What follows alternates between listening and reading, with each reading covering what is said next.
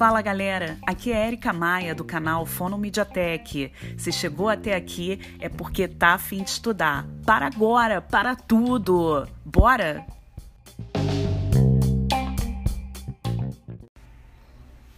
Presidência da República, Casa Civil, Subchefia para Assuntos Jurídicos. Lei número 8112, de 11 de dezembro de 1990 dispõe sobre o regime jurídico dos servidores públicos civis da União, das autarquias e das fundações públicas federais. Publicação consolidada da Lei número 8112 de 11 de dezembro de 1990, determinada pelo artigo 13 da Lei número 9527 de 10 de dezembro de 1997 o presidente da República faço saber que o Congresso Nacional decreta e eu sanciono a seguinte lei. Subseção 3 da indenização de transporte. Artigo 60.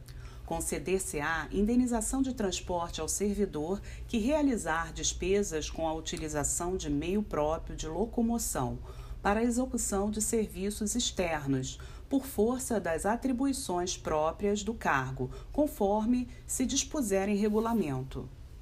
Subseção 4 do auxílio moradia. Artigo 60-A.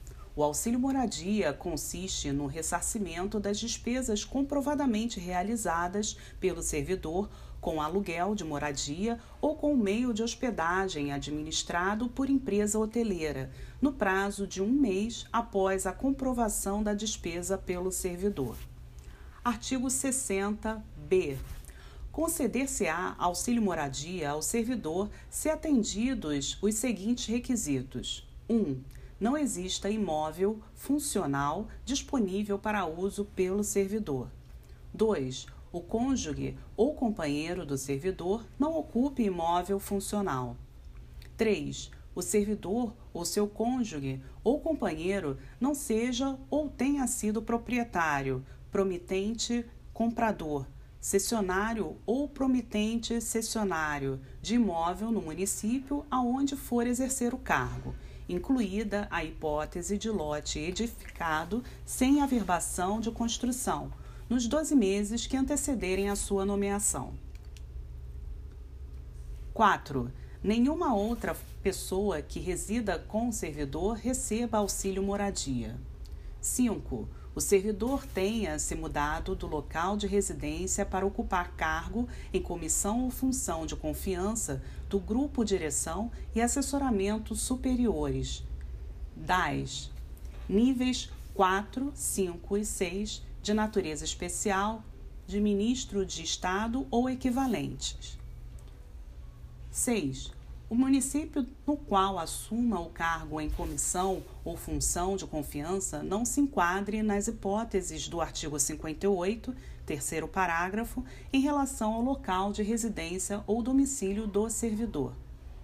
7 o servidor não tenha sido domiciliado ou tenha residido no município nos últimos 12 meses, aonde for exercer o cargo em comissão ou função de confiança, desconsiderando-se prazo inferior a 60 dias dentro desse período. E 8. O deslocamento não tenha sido por força de alteração de lotação ou nomeação para cargo efetivo. 9. O deslocamento tenha ocorrido após 30 de junho de 2006. Parágrafo único. Para fins do inciso 7, não será considerado o prazo no qual o servidor estava ocupando outro cargo em comissão relacionado no inciso 5. Artigo 60-D. D. O valor mensal do auxílio moradia é limitado a 25% do valor do cargo em comissão, função comissionada ou cargo de ministro de Estado ocupado. Primeiro parágrafo. O valor do auxílio moradia não poderá superar 25% da remuneração de ministro de Estado. Segundo parágrafo, independentemente do valor do cargo em comissão ou função comissionada, fica garantido a todos os que preencherem os requisitos o ressarcimento até o valor de R$ 1.800. Artigo 60 e no caso de falecimento, exoneração, colocação de imóvel funcional à disposição do servidor ou aquisição de imóvel, o auxílio moradia continuará sendo pago por um mês.